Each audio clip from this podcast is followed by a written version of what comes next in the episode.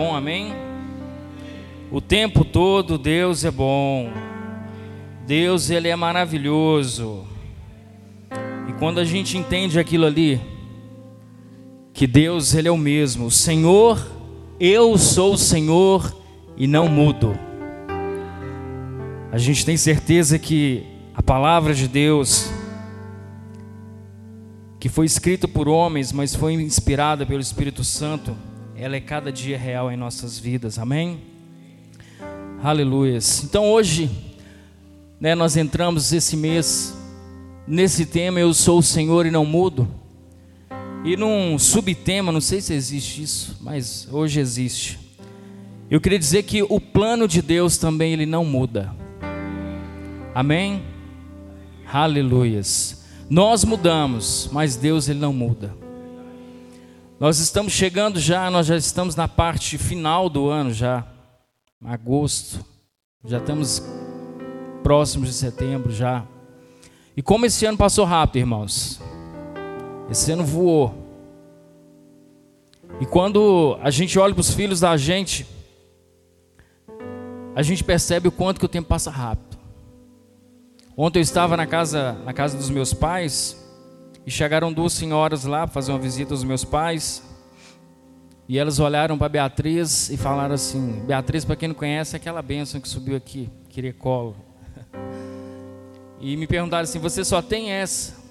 Aí a Débora, daquele tamanhozão, sai da, da, do quarto. Eu falei assim: Não, eu também tenho essa aqui. E uma delas me conhece desde quando eu era menina e falou assim: Mas você já tem uma menina desse tamanho? Eu falei assim: É, o tempo ele passa rápido o tempo passa rápido. E eu tenho certeza que ela olha hoje para mim e ela olha e enxerga uma pessoa completamente diferente de quando eu era um menino. Porque nós nós vamos amadurecendo. E e quando nós olhamos para dentro de nós e a gente vê as mudanças que Deus ele vai fazendo dentro de nós. E é interessante que todo ano a gente fala assim, olha, esse um ano vai ser esse ano vai ser diferente. Esse ano vai ser um ano da mudança.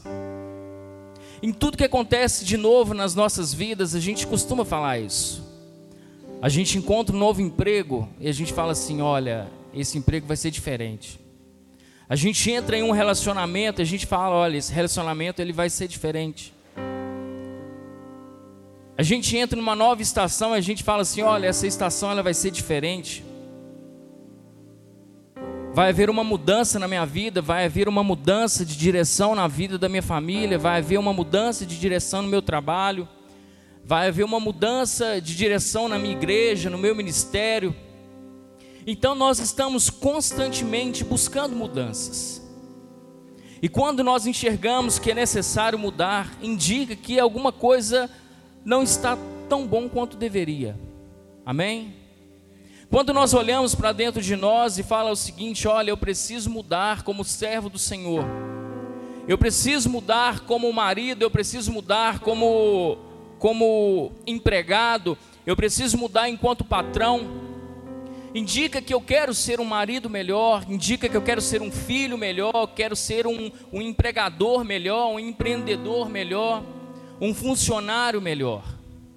Então as mudanças, e nós, quando nós buscamos mudanças, nós queremos chegar a um ponto em que nós estaremos melhores do que o nosso atual estágio. E é natural o ser humano ser assim. É natural o ser humano ser dessa forma e nós somos impulsionados pelos nossos sonhos. Ou quem é que não sonha? Eu sonho diariamente. Eu quero chegar a um ponto e eu tenho que trabalhar para aquilo, então eu tenho que passar por uma série de mudanças se eu quero chegar onde eu quero almejar. Existem mudanças em nós que são mudanças estacionais, são mudanças ocasionais, nós temos um temperamento, nós temos um humor, mas dependendo daquilo que nós somos expostos, nós temos uma mudança de humor. Quem é que gosta de ser desrespeitado? Ninguém gosta. Então, às vezes, a pessoa mais calma e mais tranquila que ela possa ser, quando a pessoa é desrespeitada, automaticamente a pessoa fica um pouco inquieta, talvez irada. Existem outros tipos de mudanças que são mudanças naturais.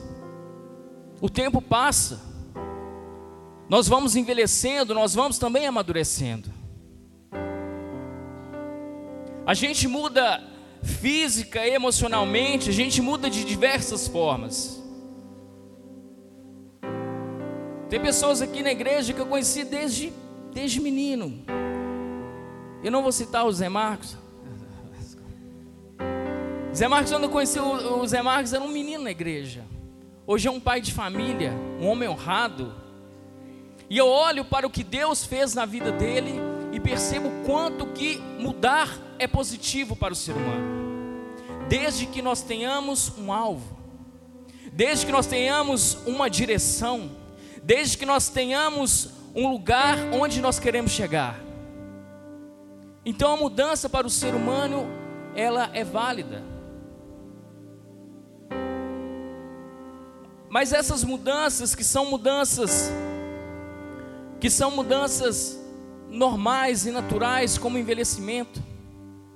E tem vezes que nós nem percebemos o quanto nós mudamos. Eu sou do interior de Minas, quem é do interior de Minas aqui? Eu sou do interior de Minas, minha esposa é do interior de Minas. E, e o interiorano, é, a gente é sincerão, é não é? Não é por maldade, não, a gente é sincerão mesmo. E a gente fez uma viagem, a viagem recente para Curvelo, que é a terra dela, e a gente conversando, né? Os tios, ela tem um tio que é, é, a gente senta perto dele e vai contando casos e casos, e a gente vai rindo e vai se alegrando com aquilo. Mas eles são sinceros. E ele olhou para mim e falou assim: É, Walter, você tá, você tá engordando, hein? Aí eu falei assim: É. E você tá perdendo um telhadinho aí, hein? Já tem um, um, uma falhazinha no alto da sua cabeça aqui, ó. Então são mudanças, irmãos, que às vezes no dia a dia a gente não percebe, mas que elas vão acontecendo. Elas são necessárias. Mas de todas essas mudanças, de tudo que nós mudamos, uma certeza para o ser humano e para aqueles que estão em Cristo, para aqueles que estão dentro do Evangelho de Cristo, aqueles que professam a fé cristã, uma coisa a gente sabe, nós mudamos, mas o nosso Deus, ele permanece o mesmo de eternidade a eternidade. E eu gostaria de trazer um texto nessa noite, e dentro desse texto eu gostaria de, de trazer aquele subtítulo em que eu, eu disse que o Senhor, eu sou o Senhor e não mudo, e o plano dele também não muda. Amém? Abra sua Bíblia no livro no Evangelho de Lucas, no capítulo 15. Aleluias.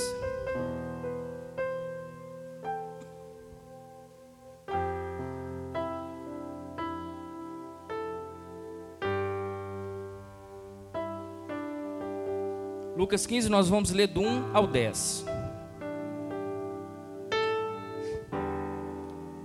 Ele diz assim: Chegavam-se a ele todos os cobradores de impostos e pecadores para o ouvir. Os fariseus e os mestres da lei, porém, murmuravam: Este recebe pecadores e come com eles. Então Jesus lhes propôs esta parábola: Que homem dentre vós, tendo cem ovelhas e perdendo uma delas, não deixa no deserto as noventa e nove e não vai atrás da perdida até achá-la? E quando encontra, coloca sobre os ombros cheios de alegria. E vai para casa. Então chama os amigos e vizinhos e lhes diz: Alegrai-vos comigo, achei a minha ovelha perdida. Digo-vos que mesmo do mesmo jeito haverá alegria no céu por um pecador que se arrepende mais do que por noventa e nove justos que não precisam de arrependimento. Ou qual mulher que, tendo dez moedas, se perder uma, não acende a candeia, varre a casa e busca com persistência até achá-la. E quando encontra, chama os amigos, as vizinhas, dizendo: Alegrai-vos comigo, porque eu achei a moeda perdida.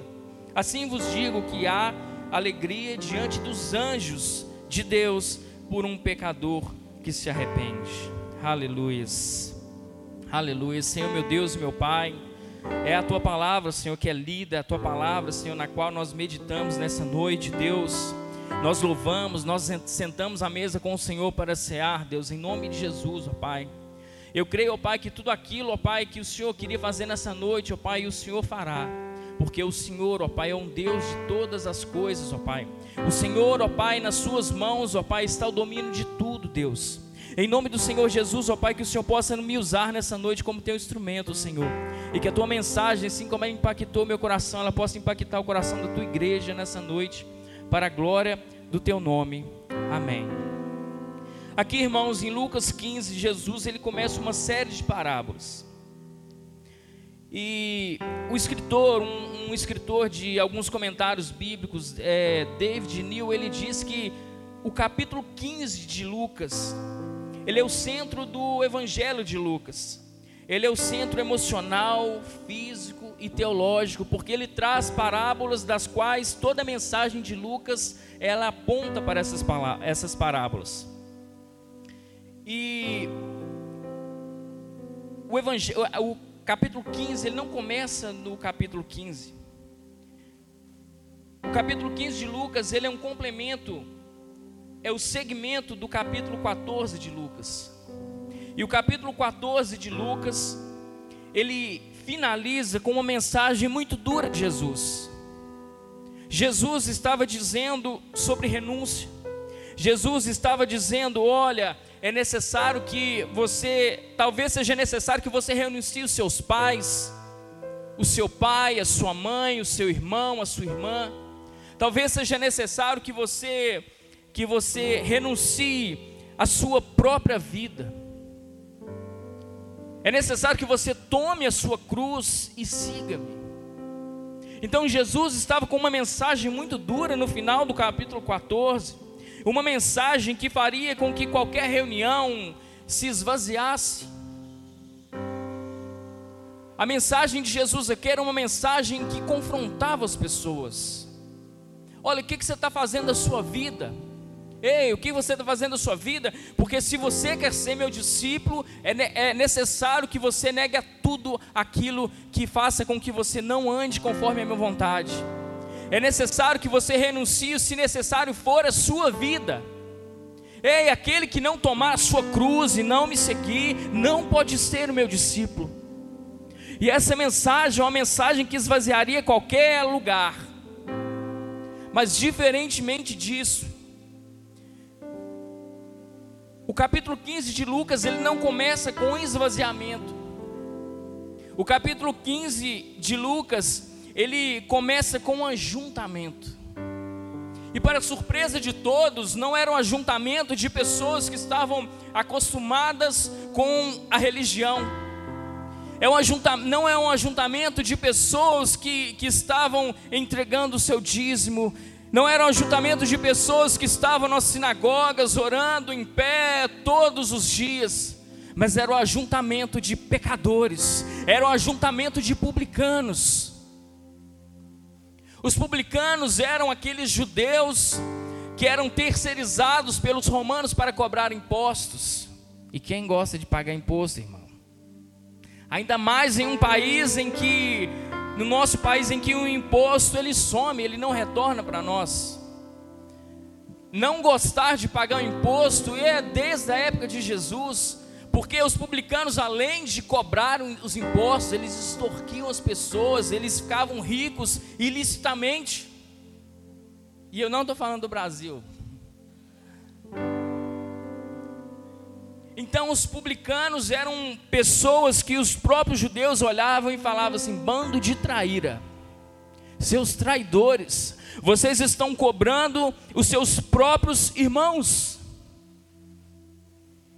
Então eram pessoas mal vistas em todas as camadas da sociedade. E juntamente com os publicanos, quem estavam ali?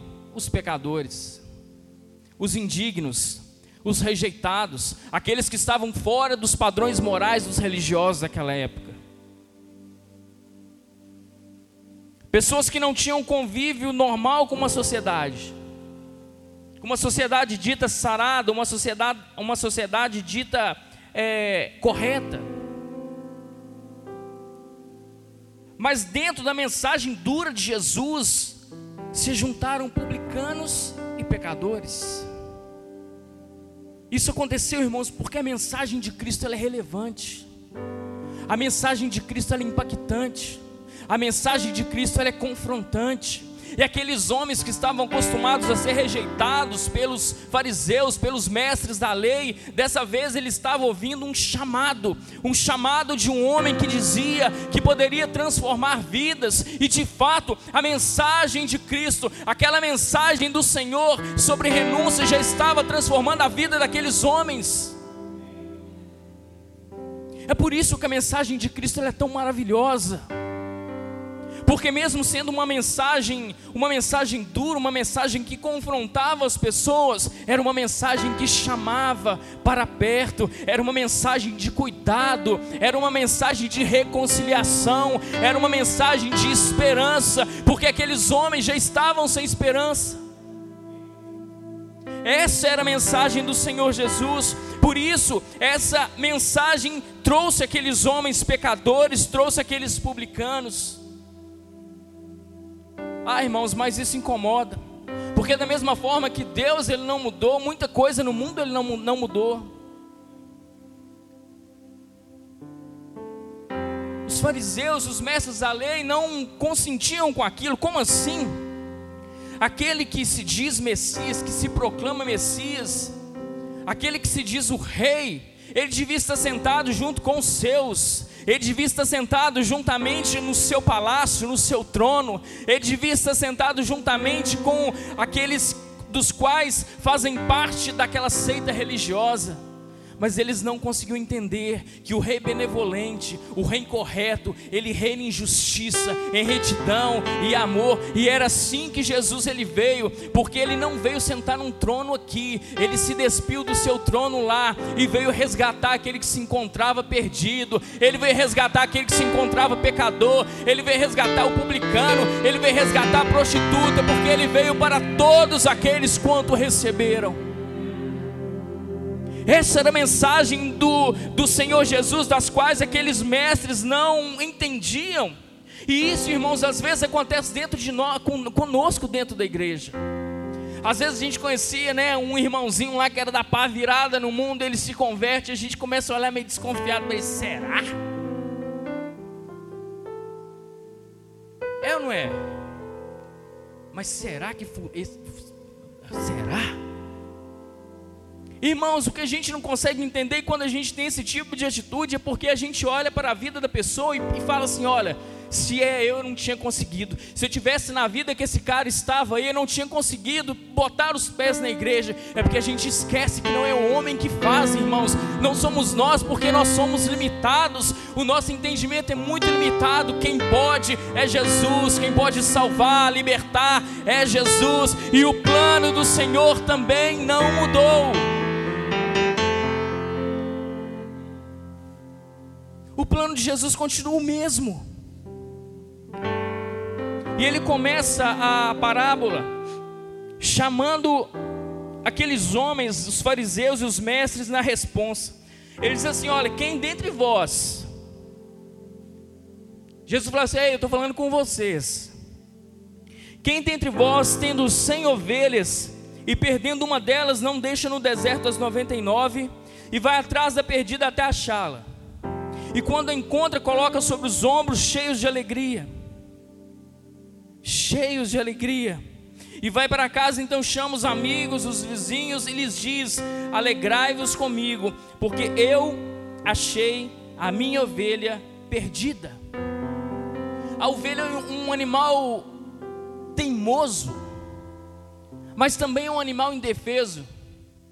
É por isso que a ovelha ela necessita estar do lado do pastor. E a Bíblia diz no versículo 5 e 6 de uma alegria maravilhosa que aquele homem teve. E quando encontra, coloca nos ombros cheios de alegria. E eu estava pensando, estava refletindo, que, que alegria que é essa? Que alegria tremenda que esse homem teve em encontrar aquela ovelha.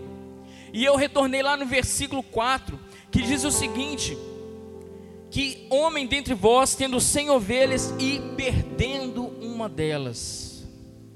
A palavra perdendo, utilizada aqui no original, ela é uma palavra é, chamada apolume, e que dentro de seus significados, ela quer dizer uma perda por morte. Sabe quando uma pessoa falece, você diz assim: olha, nós perdemos a pessoa. O significado da palavra perder aqui era exatamente isso. Olha, quem dentre vós, tendo perdido uma e perdendo uma, era uma perda com morte. Eu não sei se isso mexe com você, irmão, mas mexe muito comigo, porque mesmo diante da possibilidade da ovelha estar morta, aquele homem, ele desceu no desfiladeiro, ele enfrentou condições adversas, ele deixou as 99 lá e foi atrás daquela que poderia estar morta, mas ele não desistiu daquela, ele foi atrás daquela que estava perdida, e mesmo que ela estava morta, ele estava disposto a colocá-la no ombro da forma que estava, mas ele encontrou a viva e trouxe com alegria, com regozijo, aleluias. Nós estávamos como essa ovelha, irmãos, nós estávamos perdidos, nós estávamos com medo, nós estávamos mortos em nossos delitos e nos nossos pecados, mas Jesus, Ele rasgou o escrito de dívida que estava sobre nossa vida, nos vivificou e hoje nós podemos nos regozijar, hoje nós podemos sentar à mesa com Ele, porque nós somos lavados e remidos do sangue do Cordeiro. Nós estávamos mortos, assim como talvez aquela ovelha estivesse, mas Jesus, Ele nos vivificou, porque Ele tem um plano, Ele tem um propósito nas nossas vidas, e o plano dele ele permanece, o plano dele também não mudou, o plano do Senhor, o plano de salvação do Senhor continua o mesmo, ele não mudou. Aleluias. E o Senhor ele continua e conta uma outra parábola. Ele diz que uma mulher que tinha dez moedas ou dez dracmas, acabou perdendo uma delas.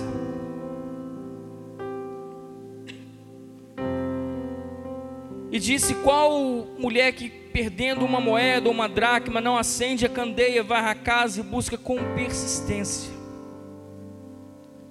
Aqui, irmãos, essa mulher ela teve três atitudes fundamentais. Uma dracma era muito dinheiro, irmãos, era um dia de serviço, era um dia de labuta, serviço mesmo, serviço pesado. E talvez aquela fosse a única economia que aquela mulher tinha. Então ela olhou nas suas mãos nove moedas e ela deve ter pensado, mas não vai, está faltando uma. E ela toma três atitudes fundamentais. O primeiro, ela acendeu uma candeia. Tudo aquilo que é perdido, tudo aquilo que está perdido é necessário de luz para encontrar. Quando nós estávamos perdidos, foi necessário que a luz do mundo ela viesse nos encontrar. Ela varreu a casa. É necessário limpar. É necessário tirar a sujeira, eliminar os empecilhos. Isso às vezes incomoda, irmãos, mudar incomoda. Como eu disse no início, né, nós somos às vezes nós estamos expostos a situações em que nós temos que mudar, e nesse sentido aqui, mudar às vezes incomoda. Às vezes você vai ter que revirar sua casa, você vai ter que limpar, mudar os móveis de lugar. Aquele guarda-roupa pesado, você vai ter que mudar de lugar. Aquela cama, você vai ter que mudar de lugar. E muitas vezes nós não estamos abertos a esse tipo de mudança, nós não estamos atentos que é necessário mudar. E a poeira ela vai tomando conta das nossas vidas, vai tomando conta do, dos nossos afazeres.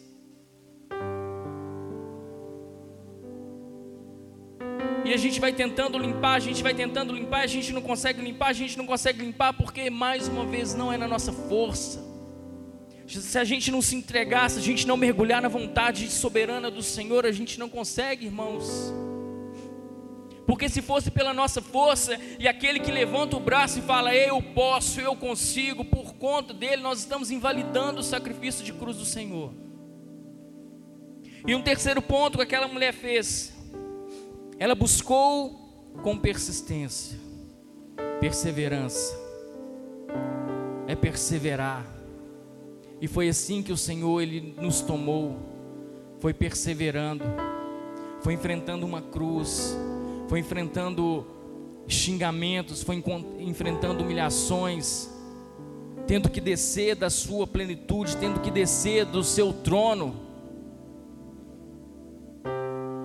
Todas as atitudes que essa mulher tomou foram as mesmas atitudes que Jesus tomou. E Jesus disse sobre o regozijo, sobre se alegrar com aquele que se havia perdido. Eu, quando me converti, irmãos, eu não sei se vocês passaram por isso. Quando eu levantei minha mão no dia 11 de fevereiro de 2004, Lá, é exatamente, quando o Zé Marco ainda era um menino. Me pega lá fora. Quando eu levantei a mão, aceitei Jesus nessa data, irmãos. Eu lembro que as pessoas choravam e eu não conseguia entender aquilo. As pessoas que eu nem conhecia vieram me abraçar. Eu não entendi aquilo, que choro que aquilo, será que eu era tão ruim assim que as pessoas. Eles ficaram tão felizes. Eu achei aquilo tão maravilhoso que eu não estava acostumado com aquilo. E é assim que nós temos que ser, nós temos que nos alegrar com aquele que volta para a casa do Senhor, com aquele que se arrepende, com aquele que está novamente no seio da igreja, com aquele que está novamente louvando ao Senhor conosco aqui, irmãos. Nós temos que andar em unidade, nós temos que andar em novidade unidade de vidas. Hoje a igreja deu uma distanciada. A pandemia deu uma distanciada nas pessoas, não só na igreja. As pessoas deixaram de, de, ter o convívio hoje em dia com a tecnologia, irmãos. As relações humanas elas se tornaram muito mais penosas. Parece que você vai conversar cinco minutos com a pessoa, parece que tem 40 minutos que você está conversando e o tempo não passa. Mas quando você está lá no celular, tem assunto que não, não, não, falta. É necessário a gente voltar a ter esse, esse olhos nos olhos, assim, né, Elbert? Essa conversa, igual nós tivemos lá hoje no casamento, lá, sentar, conversar, rir, extravasar, conversar sobre família, conversar sobre trabalho, conversar sobre a palavra de Deus, conversar sobre louvor, conversar, conversar, conversar, irmão, sabe por quê? A vida da gente passa rápido demais. E como você quer passar a sua vida? Eu quero passar rodeado de pessoas das quais eu amo, porque eu estou rodeado aqui, e eu tenho que acostumar com elas, porque no céu eu encontrarei com elas, eu quero encontrar com elas. Então é necessário, irmãos, que nós tenhamos um amor incondicional como o Senhor tem pelos, pelo próximo. devemos nos alegrar, sabe? Estou voltando para a casa do Senhor, meu irmão. Você nunca deixou de ser meu irmão. Sabe quando acontece quando você sai da igreja e a pessoa passa perto de você? Esqueceu que você é irmão? Ei, a paz, meu irmão, você está fazendo falta demais naquele culto lá.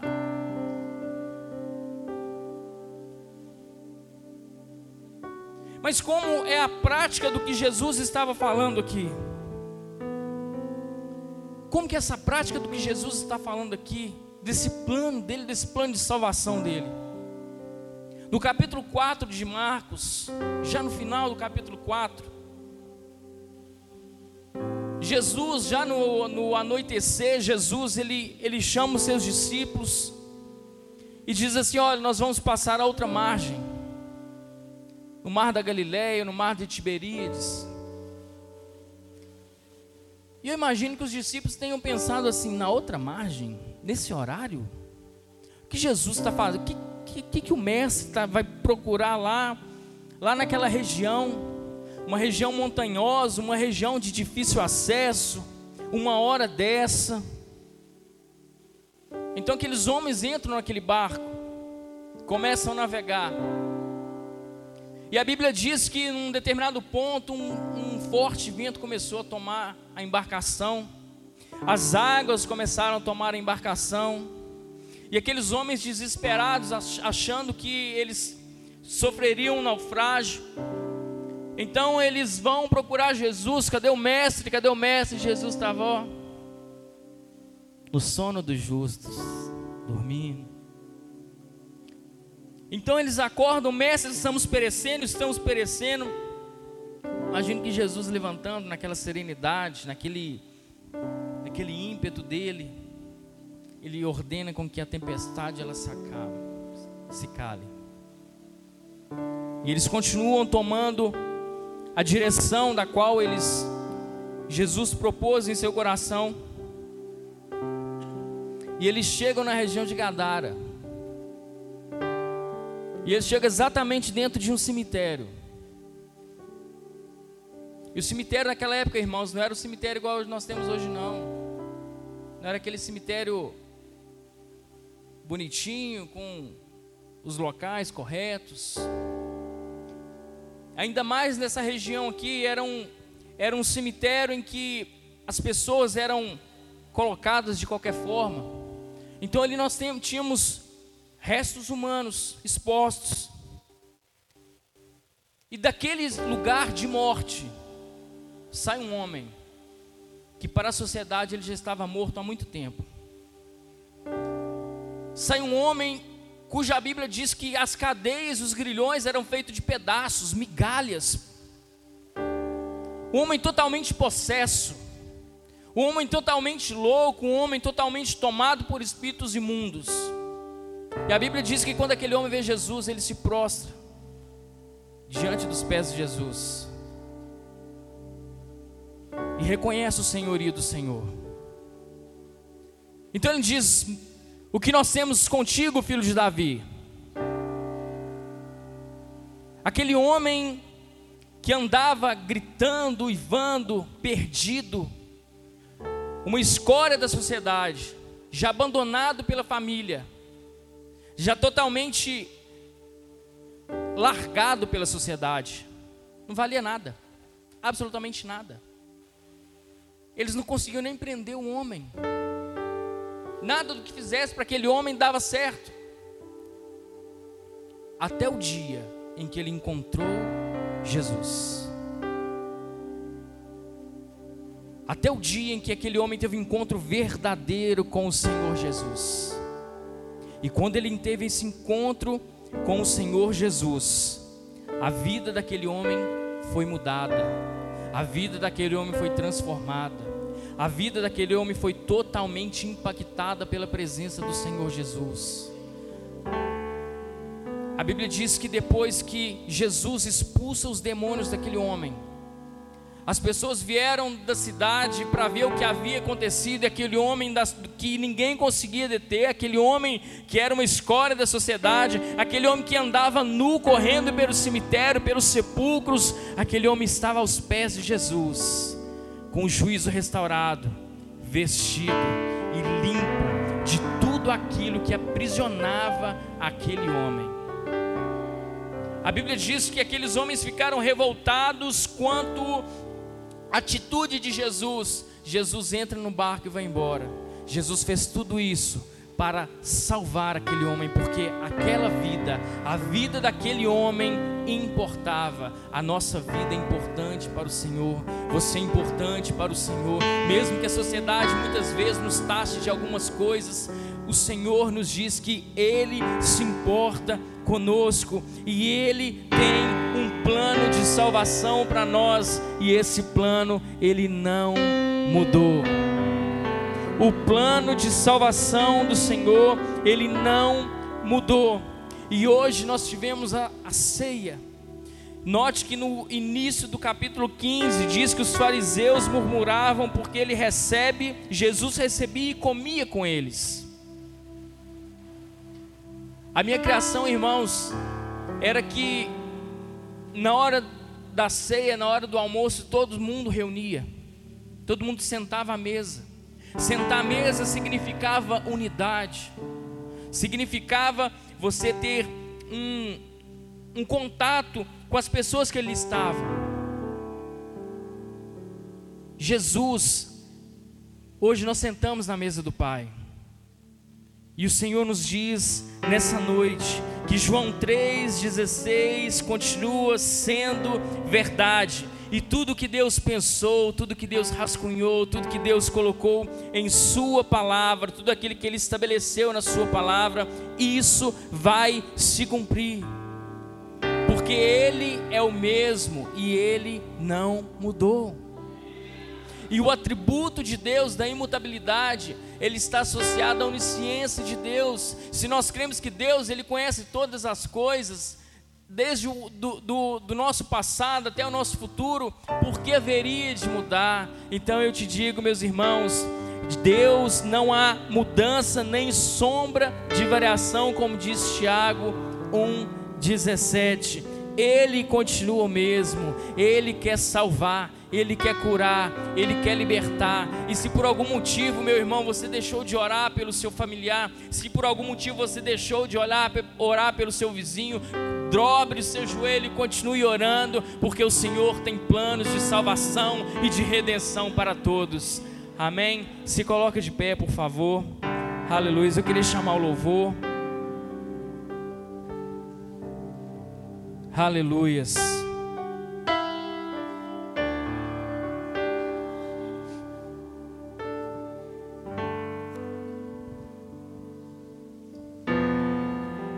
Aleluias.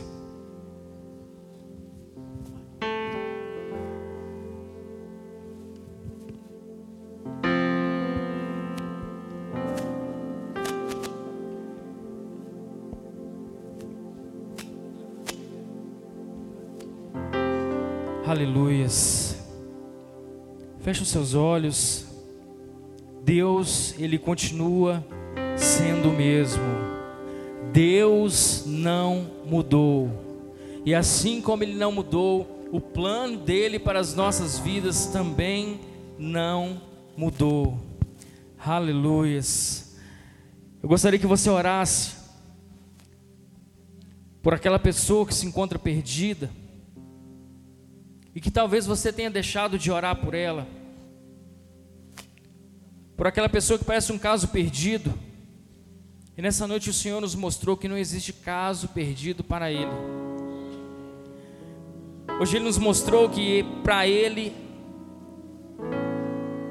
não é impossível e nada é impossível. Senhor, meu Deus e meu Pai, nós exaltamos o Teu santo nome, Deus, nós glorificamos a Ti, Deus. Exaltado seja o teu santo nome nessa noite, ó Pai. Nós te agradecemos, Deus, em nome do Senhor Jesus, ó Pai. Te agradecemos, ó Pai, pelo louvor. Te agradecemos, ó Pai, pela santa ceia, ó Pai. Nós te agradecemos, ó Pai, pela palavra que foi ministrada, Deus. Te agradecemos pelo Teu Espírito Santo, ó Pai, que nos consola, que nos exorta, Deus, e que nos direciona.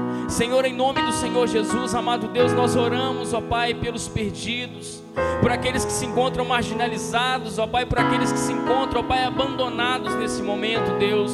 Porque o homem pode ter abandonado Deus, mas o Senhor, Deus, não os abandonou. Deus, em nome do Senhor Jesus, ó Pai, que o Senhor possa colocar em nosso coração, Senhor, o desejo, ó Pai, de ir, ó Pai, até aquele que se encontra perdido assim como aquele homem, Deus, ó Pai, que, que negou, ó Pai, em, em ir, ó Pai, para salvar aquela ovelha. Deus, em nome do Senhor Jesus, ó Pai, que nós possamos, ó Pai, ter diligência do Teu Espírito Santo, que nós possamos buscar, ó Pai, aquele que se encontra